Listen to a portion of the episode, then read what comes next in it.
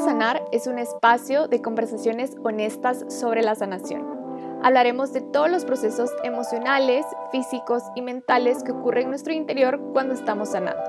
Y tendremos como invitadas e invitados a profesionales de la salud y también a personas como tú y como yo que nos pueden compartir herramientas, experiencias, tips y recursos para hacer un acompañamiento útil en el proceso de sanación. Bienvenidas y bienvenidos a un nuevo episodio del podcast de Todo para Sanar. Soy su host, André Márquez, y el día de hoy tengo un episodio muy interesante. Recuérdense que este podcast no solo viene también a contar experiencias que nos ayuden a sanar, sino a proporcionar herramientas o recursos que también podemos utilizarlo para ello.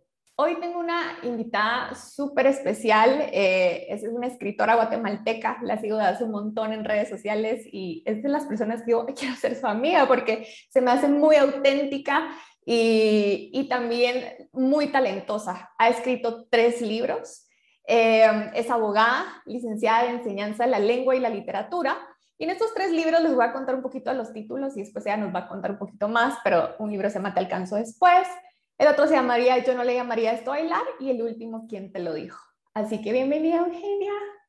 Ay, gracias, gracias por invitarme. Eh, Súper feliz de estar contigo y poder compartir este ratito. Sí, mil gracias, mil gracias. Y no sé, Eugenia, fíjate, fíjate que este, bueno, episodio nace también porque creo que a lo largo de, de la vida uno va como viendo estos recursos que nos ayudan un poco a poder como lidiar con obstáculos, incluso hasta con cosas buenas de nuestra vida que no sabemos cómo expresarlo.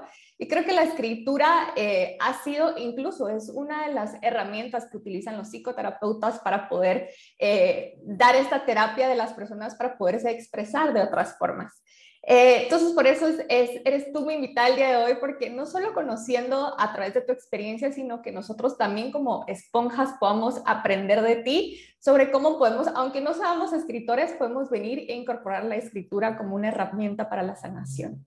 Así que no sé, cuéntanos un poquito cómo fueron tus primeros acercamientos con la escritura, cómo es tu historia. Yo creo que el primer acercamiento de la escritura de todos es la sanación, ¿sabes? Eh, creo que uno lo hace sin querer queriendo, pero como que cuando empezás a tener ganas de escribir, normalmente eh, yo lo relaciono con momentos en los que tenés ganas de sacar algo que te estaba molestando o algo que, que no has logrado decirte bien a ti mismo, ¿verdad? Entonces a veces es más fácil escribirlo y después leerlo para luego entender qué estás sintiendo que solo decirlo, ¿verdad? Em, mis primeros acercamientos con, con la escritura eh, fueron muy pequeñas, la verdad es que estaba súper chiquita cuando empecé a escribir, así entre comillas, porque la verdad es que ni siquiera sé qué estaba escribiendo.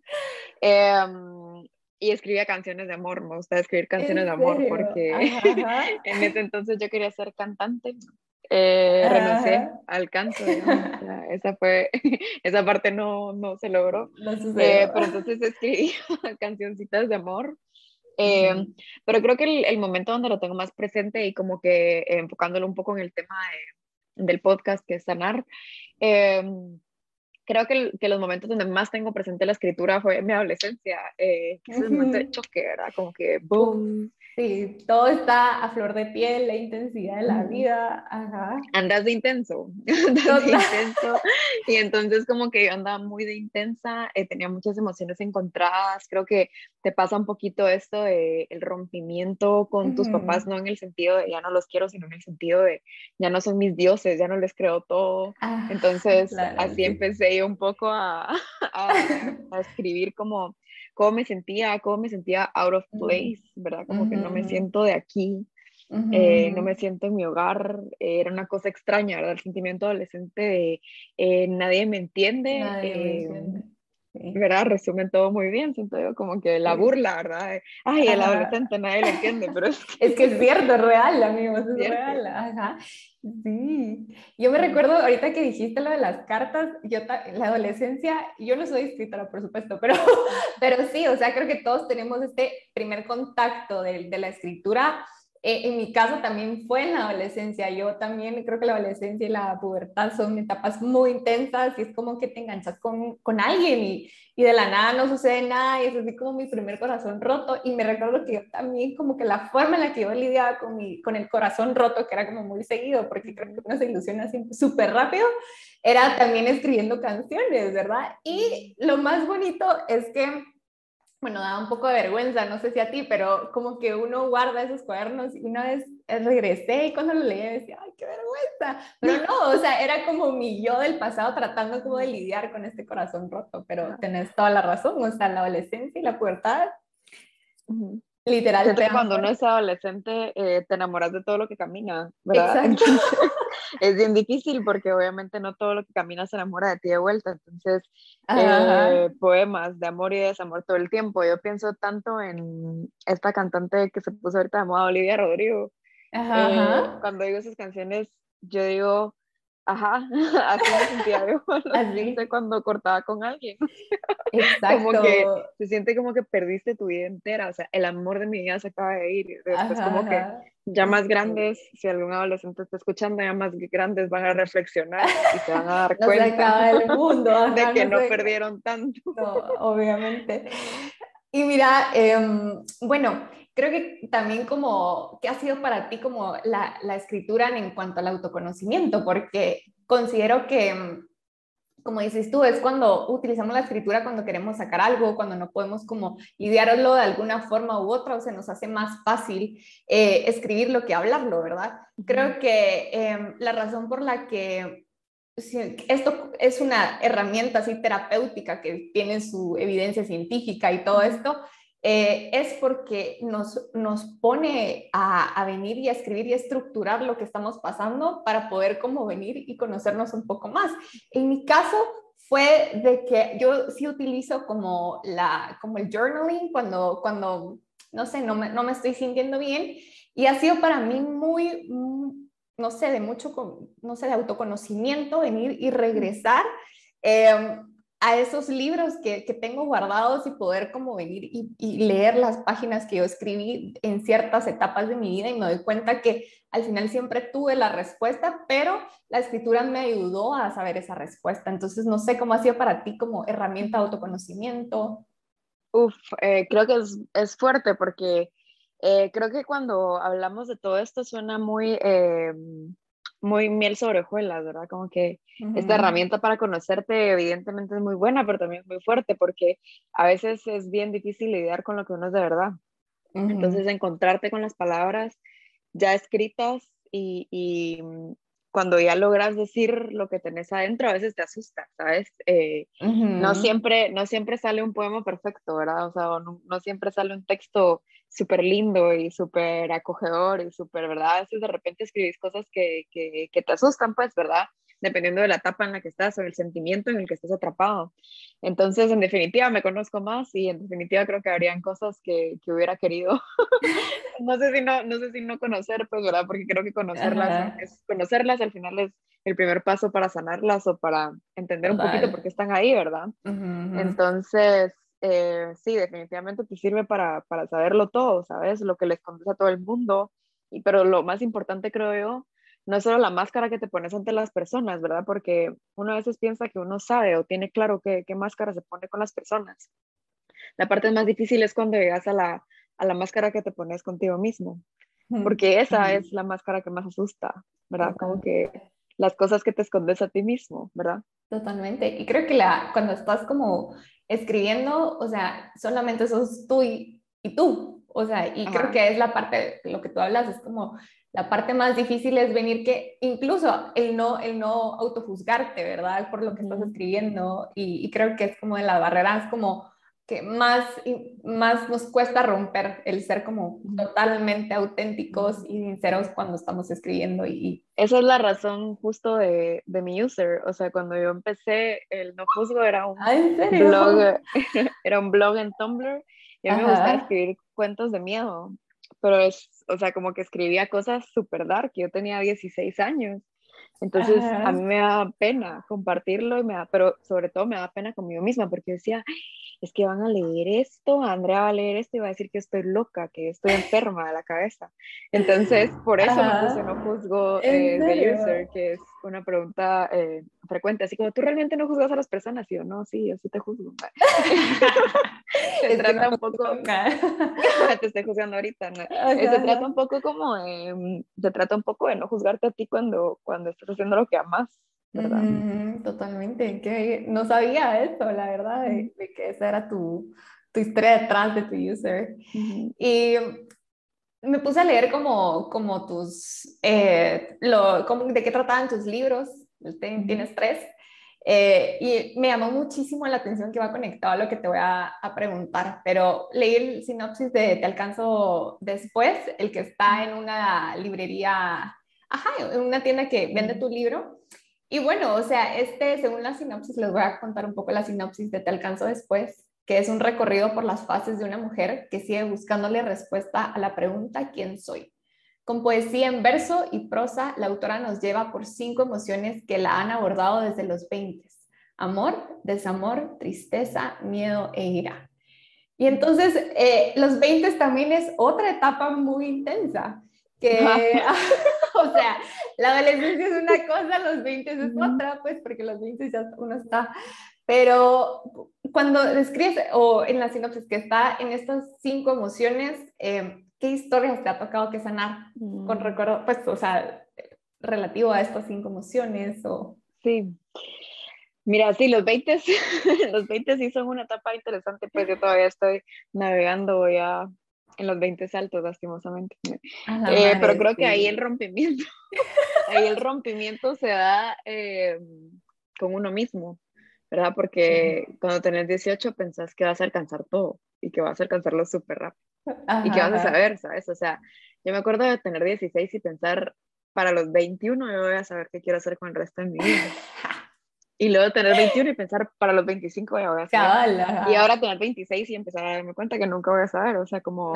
Entonces, eh, pues en definitiva, el, amor es algo con lo que yo ya dejé de pelear, ¿sabes? Porque, eh, pues realmente, en, como que uno, uno cuando piensa en el amor, cuando yo te digo amor, eh, ¿qué pensás tú? ¿Qué es lo primero que te viene a, a la cabeza? La madre. no, creo que amor es camino es lo que se me viene, camino. Nunca, o sea, es que, ajá, como que es algo que tal vez toda la gente piensa de que está en algún lugar y, es la meta, ¿sabes? Y, y, se nos olvida la vida misma, pues, que es un trayecto al final. Sí, y es un, cada amor es un, un, recorrido, ¿verdad? Entonces, yo ya no estoy peleando con, con, el amor romántico porque la verdad es que resulté ser dichosa en, en esa parte después de bastantes desdichas yo creo que solo fue el destino como que, bueno, ya pausa. Pero digamos, em, hay otros amores con los que sigo peleando, ¿verdad? Entonces, em, por eso está incluido ahí y esos amores obviamente producen desamores.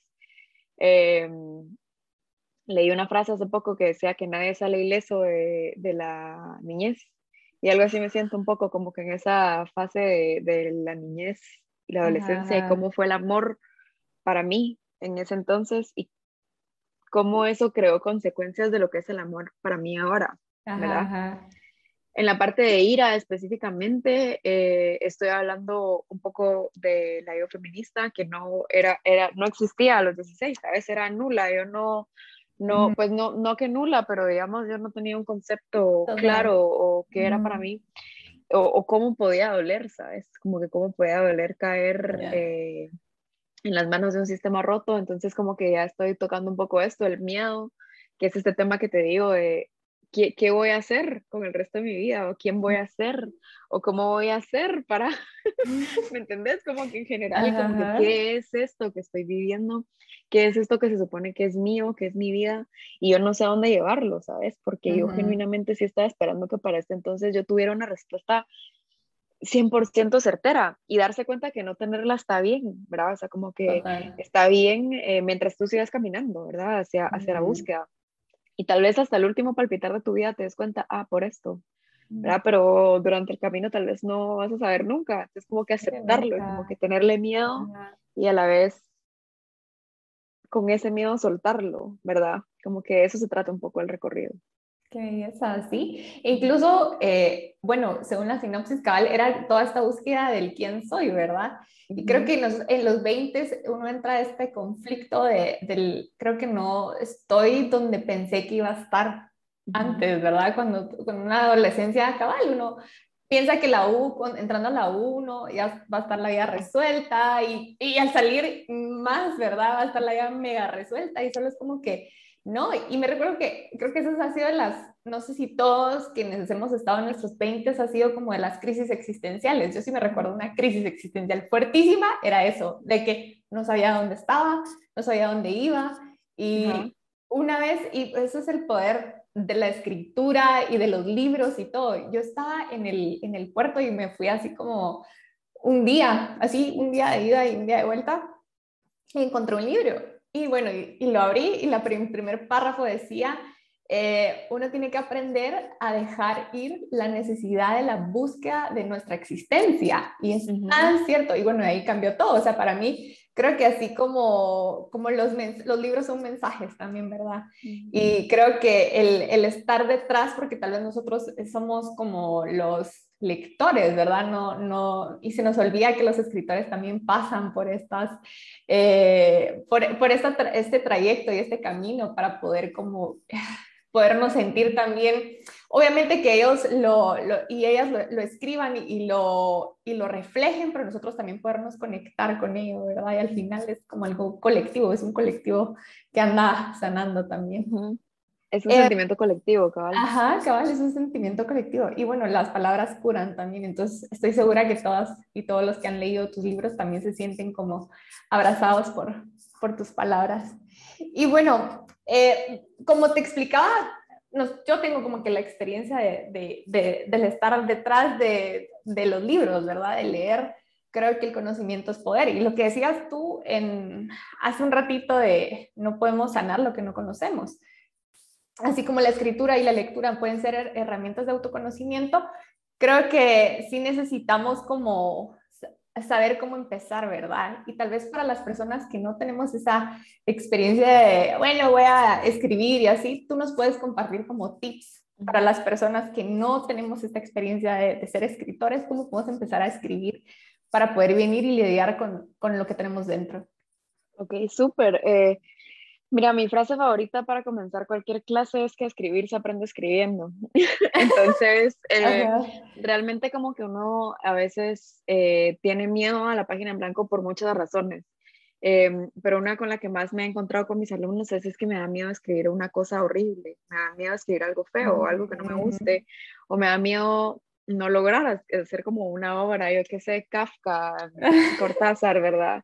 Pero realmente todas las personas se han encontrado con su, primer, su primera hoja en blanco y su primera hoja en blanco después de ser escrita no ha sido la mejor hoja que han escrito, ¿verdad? O sea, todos tienen que practicarlo, ¿sabes? Se practica como practicas a lavarte en los dientes, o sea, tenés que practicarlo a diario, tenés que solo hacerlo y atreverte creo que 100% es más fácil como que si empezás em, con un tema específico, ¿verdad? Entonces como que mi tip sería que si ustedes ya tienen algo que les está eh, molestando o algo que los está, mm, algo que les está hablando, ¿sabes? Como que está todo el tiempo eh, presente, podrían poner solo como que en, de título en forma grande en su página como miedo, ¿verdad? Si tenés miedo. Eh, y responderte simplemente a la pregunta de a qué le temo o, por ejemplo, si fuera amor, ¿qué amo?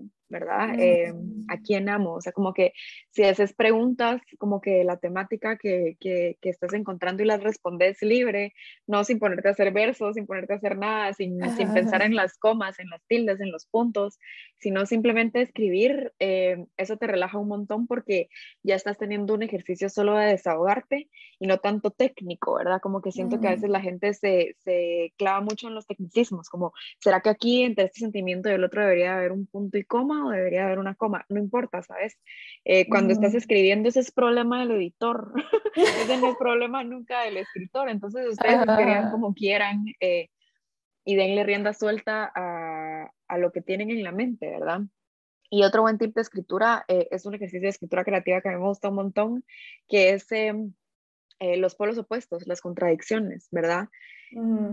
cuando uno se siente confundido es normalmente porque tenés dos sentimientos que no encajan en, en tu cabeza, ¿verdad? Entonces, como decir amor y odio, ¿verdad? Entonces, si pones las dos palabras al tope de tu página y escribís de los dos y cómo se relacionan en tu cabeza, eso va a ser un texto divino sin que ni siquiera lo estés eh, intentando, ¿verdad? Entonces podrían hacer eso con sus contradicciones, ¿verdad? A veces uno tiene muchas contradicciones en la cabeza, ¿verdad? Eh, quiero ser millonaria, pero quiero ser hippie, ¿no? se me ocurre en mi eh, como que hay tantas cosas contradiciéndose en nuestras vidas, ¿verdad? Entonces eso es súper fácil, eso lo hace más fácil. Eso de que de verdad no piensen siempre en, en obras maestras, ¿verdad? Piensen que se están trabajando con su diario y ya. Ajá, ajá, qué belleza. Sí, porque a veces pensamos, bueno, eh, no puedo ser escritor porque pues nunca lo he intentado y, y uno a veces se pone estas como prejuicios, ajá, prejuicios antes. Eh, creo que la creatividad también se atribuyó solamente a la etapa de la niñez o cuando ya estamos en, los, cuando ya estamos en la, eh, la, adultez, pues se atribuyó solamente a los artistas o a las personas, los diseñadores o escritores y se nos olvida que al final todos pues tenemos esta habilidad de poder desarrollar nuestra creatividad independientemente qué es lo que hacemos día a día, ¿verdad? E incluso, todos son pues, poetas, ¿sabes? Ajá, cabal, cabal. Creo que todos al final podemos, tenemos esta habilidad de aprender cosas. Eh, y imagínense, o sea, si no nos damos ese chance también de poder intentar escribir y tal vez en, en un futuro podemos sacar algún libro, pues eso sería ganancia. Pero eh, creo que el, ese miedo, esos bloqueos que existen por no intentar, nos alejan muchísimas veces a herramientas tan poderosas como la escritura. Creo que también la forma en la que podemos utilizar la escritura eh, es muy diversa, no, no solamente como em, para lidiar con cosas del presente, ¿verdad? Las emociones así fluctuosas, sino también eh, he leído que la escritura también nos puede ayudar como esto, lo que hablábamos de la niñez, ¿verdad? Todas las, las heridas de la niñez, la carta al niño interior o a los seres queridos que ya no están. Em, me ha tocado a mí, mi terapeuta me dejó así como escribirle una carta a una persona que ya no estaba para cerrar un duelo. Entonces sí, creo que la, la importancia por escribir no solamente es el fin, venir y convertirte en, no sé, en sacar un libro, sino también poder lidiar con cosas del pasado que tal vez estaban ahí enterradas y uno ni siquiera sabía, ¿verdad? Eugenia, no sé, ¿tienes algunas herramientas, libros, videos que puedan ayudar a las personas? No sé, tus recomendaciones, Eugenia, recomienda hashtag. Me, Me gustó un montón esto que dijiste de las cartas porque es algo que yo los pongo a hacer también muchísimo. Em, pero se me ocurre también otra en este momento, eh, en un curso de escritura que daba, que dictó el año pasado, em, los ponía a que agarraran una semana pero digamos, si, si están solo escuchando el podcast, tienen más tiempo, lo pueden hacer un mes, un año si quieren, ¿verdad? O sea, realmente como que el tiempo que ustedes quieran, pero pensemos ahorita en pequeño, una semana, y respondan todos los días la pregunta, ¿cómo me sentí hoy? Eh, y sabes, como que puedes responder bien, mal, solo una palabra, eh, puedes responder un poema super dark de la oscuridad que te estuvo invadiendo el día entero, ¿verdad? O algo súper feliz, feliz, ¿verdad? Puedes poner una carita feliz, puedes poner un emoji, puedes de verdad hacer lo que tú querrás con, con, esa pregunta todos los días y que al final de la semana, al final del mes, al final del año, eh, los leas, leas cómo te estuviste sintiendo y hagas un poema sobre cómo te quieres sentir, ¿verdad? Porque a veces no estamos aware de cómo o cuánto tiempo llevamos sintiéndonos mal, ¿sabes? Eh, a veces llevamos años sintiéndonos mal y, obviamente nadie se quiere sentir mal, obviamente nadie quiere estar triste todo el tiempo, nadie se quiere sentir solo siempre, ¿sabes? O sea, entonces hacer ese poema de cómo te quieres sentir para mí ya es el primer paso, ¿verdad? Porque es aceptar, yo ya no quiero estar triste el lunes, ya no quiero estar en el trabajo que odio el martes, ya no quiero ir a esa reunión con las amigas que ya ni me caen bien el miércoles, o sea, como que hay un montón de cosas que a veces te están asfixiando y que es tan sencillo como tomar la decisión de solo ya no, ya no me quiero sentir así, ¿verdad? Y, y, bajo eso, ¿cómo hago para ya no sentirme así, ¿verdad? Como que, que, que tengo que cambiar, porque eh, evidentemente si uno continúa y continúa y continúa bajo el mismo eh, camino, haciendo las mismas cosas, nunca vas a lograr tener ese cambio, ¿verdad? Y como que esa, ese, ese sentimiento de que ya llenaste algo que se, estaba, estaba vacío en ti, ¿verdad? Entonces, eso me, me parece una súper eh, recomendación para que empiecen a escribir y se pueden ir de largo, ya sabes, porque pueden escribir siete poemas en una semana o solo uno al final, ¿verdad? Realmente pueden hacer, eh, lo pueden tomar a su ritmo, ¿verdad? y creo que es algo súper importante, que empiecen a escribir a su ritmo. Eh, otra recomendación que les puedo dar 100% es que lean, ¿sabes? Porque eh, es importante escucharnos, pero también es importante escuchar a los demás. Yo creo que yo de la literatura lo que más he aprendido es escuchar a las demás personas. Eh, creo que era una niña sumamente egoísta cuando era pequeña, muy leo de mi parte y tendía a escucharme mucho a mí y no escuchar como que a los demás alrededor, ¿verdad? Entonces como que leer también te ayuda a escuchar como que lo que los demás están sufriendo, lo que los demás están sintiendo eh, y te, te, ayuda justo para lo que tú dijiste o a identificarte o a ser más empático, a volverte más humano, ¿sabes? A volverte más humano y entender que no todos sienten como tú, no todos quieren lo mismo que tú. Eh, no todos se te van a entender, no vas a entender a todos, ¿verdad? Como que eso te vuelve un ser humano, yo siento más circular, más empático, más eh, lindo. Em, y bueno, y de recomendaciones de libros, les puedo dar miles, entonces si quieren escribirme por temática, ahí está mi DM abierto para, para ustedes y ya me pongo más exquisita con las recomendaciones. Pero qué buen ejercicio, nos, o sea, yo creo que sí, en realidad sí lo, sí lo voy a hacer, pues, porque como dices tú, no sabemos ni cuánto tiempo llevamos con lo mismo, sintiéndonos lo mismo, o puede que tal vez no vivimos mucho, pero pensamos que esto ha sido eterno también, nos puede ser como una herramienta de reflexión, porque a veces pensamos que un día es un, mal día, es una mala vida, y a veces nos acostumbramos a una mala vida también y no nos damos cuenta como que lo enganchados que estamos a veces hasta ciertas emociones y ciertas vivencias y ya nos como que a veces creamos esta identidad por tanto tiempo que las hemos sentido.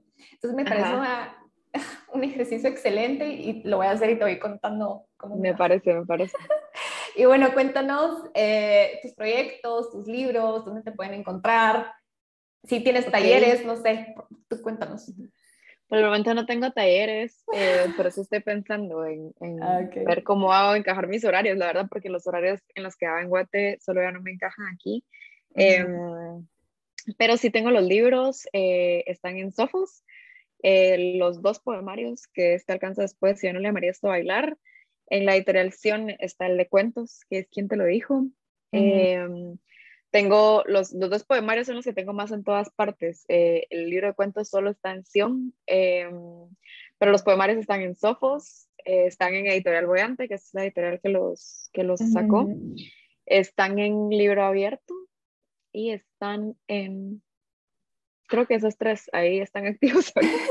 Tengo así mi lapso, pero Em, y sí, y van a estar ahorita eh, por Filgua en Sofos en promoción, entonces sería un momento para, para aprovecharlos. Buenísimo, gracias Eugenia. Y bueno, no sé si tú nos quieras compartir pues algo que has escrito eh, ah. en alguno de tus, de tus poemarios o en tu cuento, puede ser también que represente para ti la sanación. ¿no? Ok, ok. A ver, a ver, pues me agarraste ahorita. Voy a leerles un poema.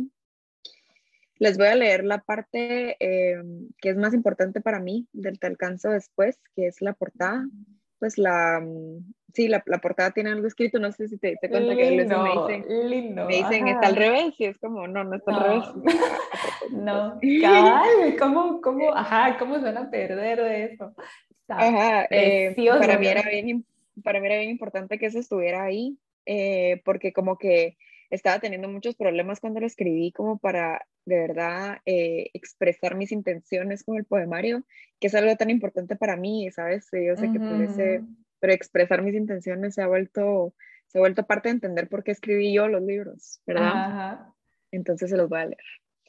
Eh, se llama Te alcanzo después y por llama ese libro. ¿Quién eres tú, mujer, niña? ¿Qué te define? Llevas desde que se se te activó la conciencia pensando, ¿a qué vine? Cuando de pequeña te preguntaban qué querías ser cuando fueras grande, no decías nada. Le robaste a tu mejor amiga a la prepa la, la profesión de astronauta para la graduación de primaria. Actualmente no la ejerce ninguna de las dos. En secundaria te preguntaban, ¿quién sos? En tu país te preguntan esas cosas para que respondas con apellidos y te piden el nombre. Entonces comenzaste a preguntarte si eras tu mamá, tu papá, sus papás antes de ellos, sus abuelos. No, no sos ninguno de ellos, aunque andes cargando con los ojos tristes de papá y los sentimientos delicados de mamá. ¿Desde dónde se responde quién sos? Desde los pulmones, desde el vientre, el corazón. Soy respiraciones agitadas, soy mujer, soy arritmia. No, no sos ninguna de esas cosas. No sos cómo respiras o cómo viniste al mundo o cómo te late el corazón. Sos un pulso que suspira y sí, nació mujer. No sos la piel, sos todos los poros que se erizan en ella. No sos el corazón, ni cómo late. Sos la sangre que te recorre entera, la que va a desaparecer cuando ni estés, la que abandonará tu cuerpo algún día. El alma está en la sangre, las palabras están en las venas. Peor que te pregunten quién sos es que te cuestionen quién quieres ser Imagínate tratar de definir a Dios antes de definir el cielo. No sé quién soy, no sé quién voy a ser. Sé que algún día tal vez tendré alguna noción. Te defino más tarde, cuando estés parada en algún punto de equilibrio. Te platico otro día, cuando tengas más preguntas y hayas dejado atrás el deseo de respuestas que te nula la vista y te impide crecer. No es que quiera abandonarte, solo pienso que vamos a converger en alguna parte, algún día, sin tener que desgastarnos tanto. Amiga mía, voy a tomar el camino largo, te alcanzo después. ¡Wow! Gracias, qué lindo.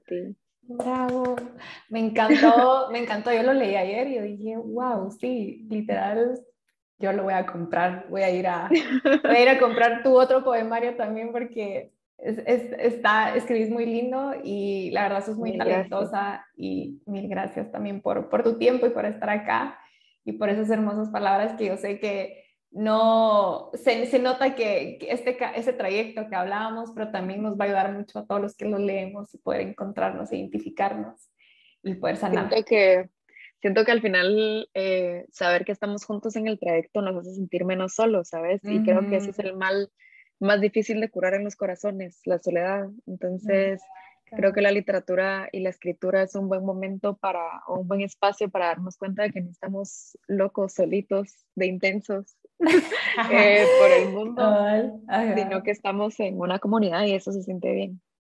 Gracias, Eugenia, también eh, por todo lo que compartiste, por los tips, por los recursos, por tu historia y por estas bellas palabras. Gracias a ti por, por estos espacios. Creo que los espacios de sanación son buenos y recordarles que tomen agüita. Exactamente, tomen agüita, amigos. Gracias, Eugenia. Y bueno, esto ha sido por hoy todo. Espero que les haya gustado. A mí me encantó. Ha sido un episodio de mucha dulzura. Así que nos vemos en el próximo episodio en este tu podcast Todo para Sanar. Puedes seguir este podcast en Instagram como Todo para Sanar Allí puedes escribirme sobre qué temas de sanación te gustaría que hablara y si eres personal de salud y quieres co-crear, me puedes escribir allí también. Este podcast lo encuentras en las plataformas de Spotify, Apple Podcast, Google Podcast, Anchor, Radio Public, Breaker y Pocket Cast. Nos vemos en el siguiente episodio.